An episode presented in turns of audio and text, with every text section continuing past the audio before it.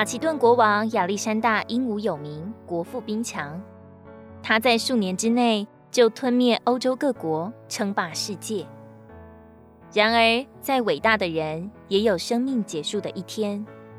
弥留之际，他嘱咐家人说：“死后要将我的棺材两边钻开两个洞，将我的两手伸出，我要唤醒世人。”叫他们看见我如此显赫，也是空手离世。可见人生最大的悲哀和无奈，莫过于心里的空虚。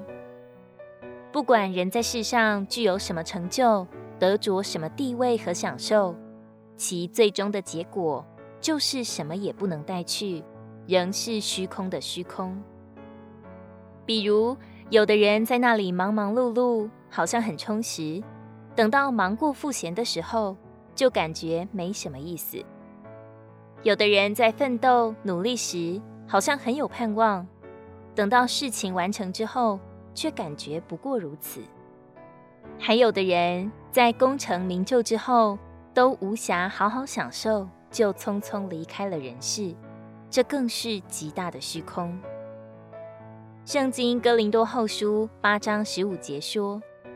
多收的没有余，少收的也没有缺，因为使徒行传十七章二十六节，他预先定准我们的时期和居住的疆界，所以我们尽管穷其一生拼命抓夺，到头看看自己的手，问问自己的心，不过是悲喜参半，苦乐相抵，一切都会褪色消散，真正属于自己的又有什么？而人的生命既然是短暂的，随着生命的消逝，一切都将毫无意义。然而，我们却只要简单的一信，就会踏入永远之门。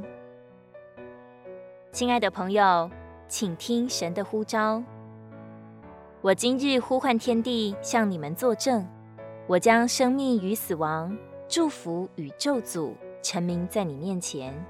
所以。你要拣选生命。如果你喜欢我们的影片，欢迎在下方留言、按赞，并将影片分享出去哦。天天取用活水库，让你生活不虚度。我们下次见。